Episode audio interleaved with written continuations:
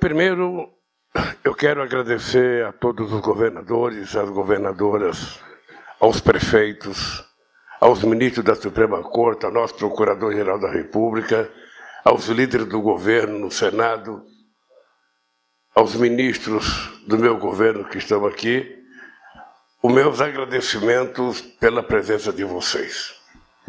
Eu não sei se algum de vocês tem lembrança de qual foi a última reunião que se juntou 27 governadores de estado aqui em Brasília, numa reunião com o presidente da República. Eu sou capaz de desafiar e ninguém vai lembrar. Porque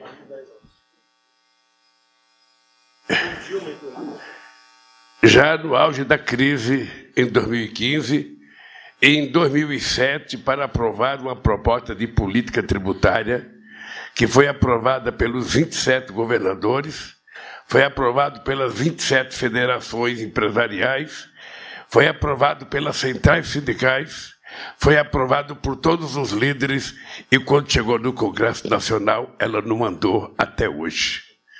Ela ficou paralisada. Pois bem, e nós estamos reunidos agora por uma causa mais nobre. Normalmente, um presidente da República não gosta de receber governadores, porque normalmente ele pensa que os governadores vêm aqui para reivindicar recursos. Não gosta de receber prefeito, porque os prefeitos vêm aqui para reivindicar discurso. Não gosta sequer de receber reitor das universidades, porque ele vem aqui reivindicar mais dinheiro para a educação.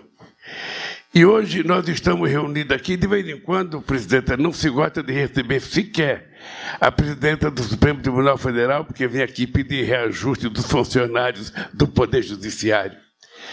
E hoje nós estamos aqui, uh, diferentemente do que eu imaginava, porque eu tinha proposto durante o processo de campanha que uma das primeiras coisas que eu ia fazer era reunir os 27 governadores para que a gente pudesse discutir com os governadores os três mais importantes projetos de cada estado, para ver se a gente trabalhava juntos, para ver se a gente conseguia arrumar dinheiro ou financiamento para que a gente pudesse colocar o país para andar.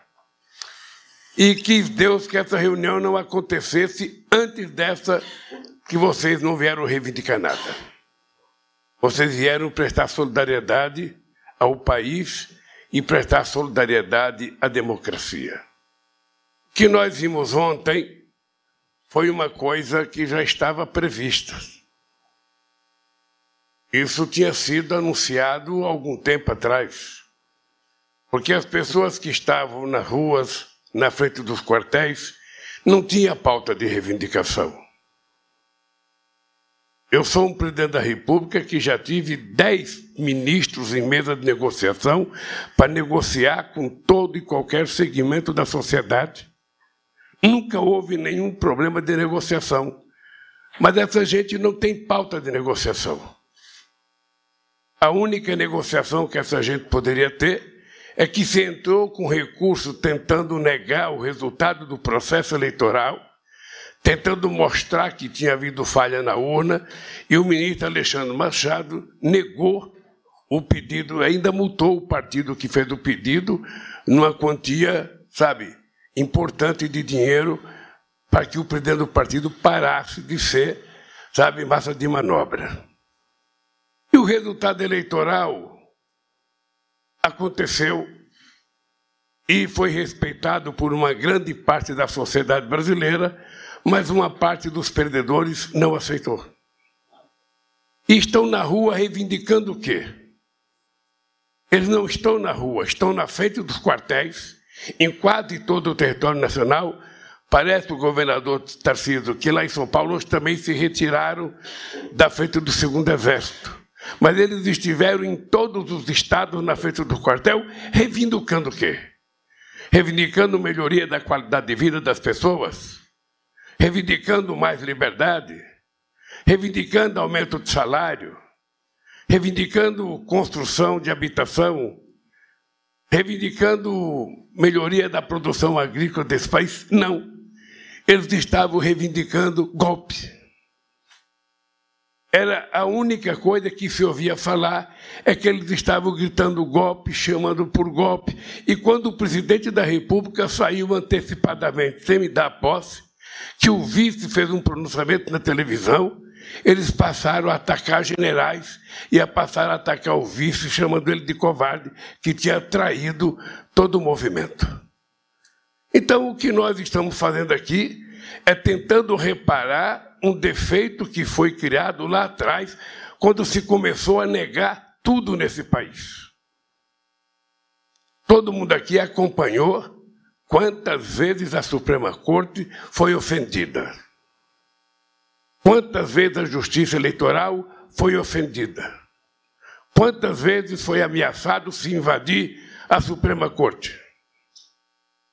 Quantas vezes as coisas foram negadas, inclusive na Justiça Eleitoral. Eu, todos vocês sabem que eu sou o maior perdedor de eleição para presidente nesse país. Tem ninguém que perdeu mais do que eu, mas também não tem ninguém que ganhou mais do que eu. E todas as vezes que eu perdi, eu voltava para casa. Como diria o velho Brizola, governador, ia lamber minhas feridas e me preparava para fazer outra disputa eleitoral. Essa gente passou a reivindicar, sabe, o negacionismo do resultado eleitoral. Começou a reivindicar a negação da urna eletrônica, que está provado que é a coisa mais evoluída do ponto de vista eleitoral que a gente tem conhecimento. Não é como nos Estados Unidos, que tem uma cédula que parece mais um álbum de fotografia, sabe, que se tem que votar 500 vezes. Aqui não. Aqui se vota e com duas horas depois a gente tem o resultado eleitoral. Todo mundo já sabe quem ganhou e quem perdeu. Nunca se colocou em dúvida. Nunca. Eu lembro que a primeira pessoa que colocou em dúvida isso foi o Brizola, logo que foi instituído ah, o voto eletrônico. E depois disso, nem o Brizola nem o PDT questionava mais a questão da urna eletrônica. E essa gente, depois de duvidar da urna eletrônica, depois de dizer que se perdesse tinha sido roubado, da mesma forma que dizia o Trump nos Estados Unidos, não quis acatar o resultado eleitoral. Porque muitas vezes, quando a gente mente, a gente continua mentindo para poder justificar a primeira mentira que a gente contou. Foi assim com Saddam Hussein, que não teve coragem de dizer para o povo que não tinha armas químicas e perdeu que se destruísse o país chamado Iraque. E a história da humanidade mostra quantas vezes as pessoas seguem mentindo porque não querem dizer que mentiram. E aqui se mentiu sobre a urna eletrônica. Nenhum de vocês nunca duvidou da urna eletrônica. E a maior obra que me faz acreditar na urna eletrônica é que se pudesse roubar na eletrônica, um metalúrgico quase que analfabeto não seria presidente da República três vezes. É isso que me faz crer de que a urna eletrônica é uma coisa que é quase impossível de ter corrupção. Que pode ter erro, pode ter erro, uma máquina pode falhar, mas daí tentar jogar a culpa de que não valeu o processo eleitoral. E na medida que as pessoas ficam sem líder, porque o líder antecipa a sua saída, as pessoas ficaram na rua sem ter o que fazer, então vamos para a porta do quartel reivindicar um golpe. E pasmem, Pasmem, meu querido companheiro Helder, a quem eu agradeço ter tido a ideia de fazer essa reunião. Nós aqui todos, maiores de idade, sabemos que já teve gente nesse país que foi preso e que foi torturado, outros que morreram na cadeia porque ousaram falar em derrubar o governo. Todo mundo aqui sabe quanta gente foi torturada por não concordar com o regime militar. E agora as pessoas estão livremente reivindicando o golpe na frente dos quartéis. E que não foi feito nada por nenhum quartel.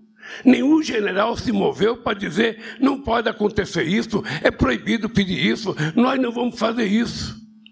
Dava a impressão que tinha gente que gostava quando o povo estava clamando o golpe. A impressão que eu tenho é que, gente, o, o, segundo exército em São Paulo ficou meses com as pessoas lá gritando. E lá tinha banheiro químico, lá tinha barraca, lá tinha almoço, lá tinha churrasco, como aqui em Brasília. E olha que nós não fizemos nada até que eles fizeram. Eles fizeram aquilo que a gente não esperava que eles fizessem. Depois do dia 1 de janeiro, o domingo mais democrático que essa capital sabe, colheu, com mais de milhares e milhares de pessoas participando da festa da posse, em que o presidente não esperou para me passar a faixa. Depois da grande festa democrática, todos nós fomos pegos de surpresa. Eu estava em São Paulo, visitando a cidade de Araraquara, que tinha sido vítima de uma enchente. Aliás, Tarcísio, encontrei o teu secretário da Defesa Civil, e estava trabalhando lá para tentar reparar o prejuízo, sabe, que Araraquara teve. Eu espero que você coloque um pouco de dinheiro, a gente coloca um pouco de dinheiro e o próprio Edinho coloca um pouco para a gente tentar recuperar Araraquara. Eu estava lá quando eu vi a notícia de que estava sendo invadido a Suprema Corte, de que estava sendo invadido a, a, a Câmara dos Deputados e que estava sendo invadido o Palácio do Planalto. Eu não quis acreditar. E por isso fui obrigado a conversar com o meu ministro da Justiça e tomar uma atitude forte, porque a polícia de Brasília negligenciou, a inteligência de Brasília negligenciou. É fácil a gente ver nas invasões os policiais conversando com os agressores. Já no dia 30, quando eu fui diplomado, na minha diplomação na Suprema Corte, a quebra-quebra que teve em Brasília, a Polícia Militar de Brasília acompanhava as pessoas tocando forro em, ônibus e nada foi feito. Havia uma conivência explícita da polícia, sabe, apoiando os manifestantes, mesmo aqui dentro do palácio. Soldado do exército brasileiro conversando com as pessoas como se fossem aliados. Até que nós resolvemos tomar a atitude de fazer uma intervenção na polícia de Brasília, porque o, o, responsável pela segurança estava muito sob suspeita há muito tempo. Foi feita a intervenção, o nosso vice-ministro da Justiça, o secretário executivo, assumiu a intervenção, fomos na secretaria e começamos a colocar ordem na casa. E graças a Deus, nós conseguimos, hoje de manhã, da forma mais tranquila, saber que as pessoas foram retiradas e cada um que entrava no ônibus, o ônibus era dirigido para a Polícia Federal e tem quase 1.500 pessoas presas. E vão ficar presas até que a gente termine o inquérito. E é importante que as pessoas saberem que nós não vamos parar em investigar esses que possivelmente são vítimas. Esses que possivelmente são massa de manobra. Esses que possivelmente receberam ajuda, lanche, comida para vir aqui protestar. Porque os mandantes certamente não vieram aqui. E nós queremos saber quem financiou. Nós queremos saber quem custeou. Nós queremos saber quem pagou para as pessoas ficarem tanto tempo, tanto tempo.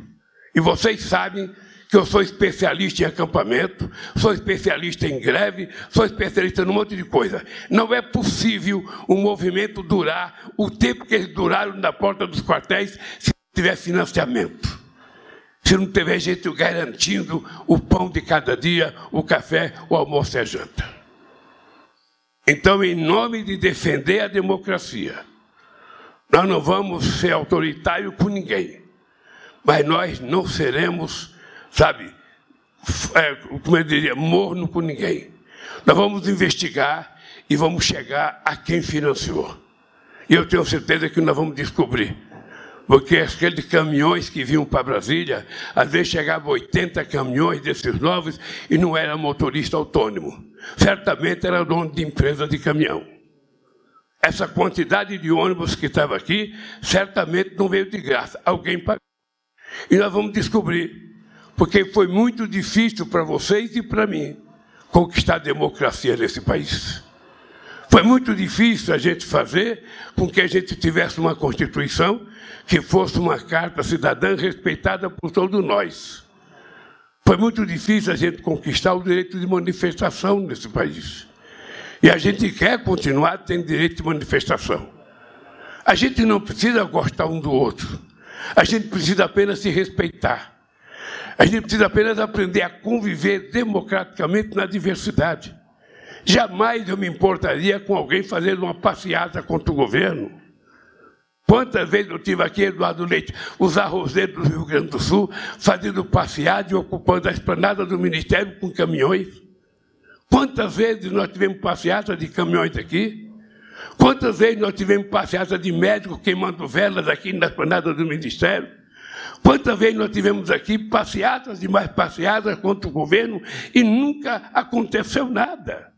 Mas desta vez, as pessoas não tinham pauta de reivindicação. Eles não tinham que reivindicar o governo. O que eles querem é golpe. E golpe não vai ter. O que eles têm que aprender é que a democracia é a coisa mais complicada para a gente fazer. Porque existe a gente suportar os outros, obriga a gente a conviver com o que a gente não gosta, com o que a gente não se dá bem. Mas é o único regime que permite que todos tenham chance de disputar e quem ganhar tem o direito de governar. Por isso eu quero agradecer a vocês, do fundo do coração, porque esse gesto de vocês aqui é uma demonstração de que aqui nesse país é possível tudo. É possível discordar, é possível fazer passeata, é possível fazer greve. A única coisa que não é possível é alguém querer acabar com a nossa incipiente democracia que tanto sofreu já com o golpe da presidenta Dilma. Nós não vamos permitir que a democracia escape das nossas mãos, porque ela é a única chance da gente garantir esse povo humilde que vive na periferia, dormindo na rua, consiga o direito de comer três vezes ao dia ou consiga o, direito, consiga o direito de trabalhar. É a única razão pela qual eu votei a ser candidato a presidente da República. É a única razão. E não vou deixar isso escapar, porque quando eu terminar meu mandato, eu quero entregar esse país para vocês um pouco melhor, ou muito melhor, do que o país que eu recebi, e com a democracia muito mais consolidada. Por isso, essa reunião tem um sentido muito grande para mim. Por isso, essa reunião é muito importante, porque não é fácil reunir os governadores, não é fácil reunir os prefeitos. E eu quero, depois o Rio vai falar um pouquinho, eu quero dia 27 fazer uma reunião com todos os governadores para a gente discutir os interesses do povo de cada estado. E eu não quero saber de que partido é o governador. A única coisa que me interessa é saber que ele foi eleito. E se ele foi eleito, eu tenho que respeitar ele da mesma forma que eu quero que ele me respeite porque eu fui eleito. É isso que voga para mim. Por isso, companheiros e companheiras, eu estou vendo que as mulheres ainda estão em minoria no mundo dos governadores. Haverá um dia que terá meia meia um pouco mais de mulheres. Eu quero agradecer a vocês e dizer que, se Deus quiser, esse ano ainda vocês vão me ver visitando o estado de vocês. E quero dizer a todos vocês: vocês só não me atendem se não quiserem. Porque em, em cada estado que eu chegar, eu vou procurar o governador para ir no gabinete dele, ver se ele vai me oferecer um cafezinho, porque eu quero tratar todo mundo da forma mais democrática e mais respeitada que um político tem que tratar o outro. Obrigado pela presença de vocês e eu convido vocês agora para ir a pé até a Suprema Corte para fazer uma visita e nossa solidariedade à nossa presidenta Roda Weber e ao nosso ministro da Suprema Corte. Muito obrigado pela presença de vocês.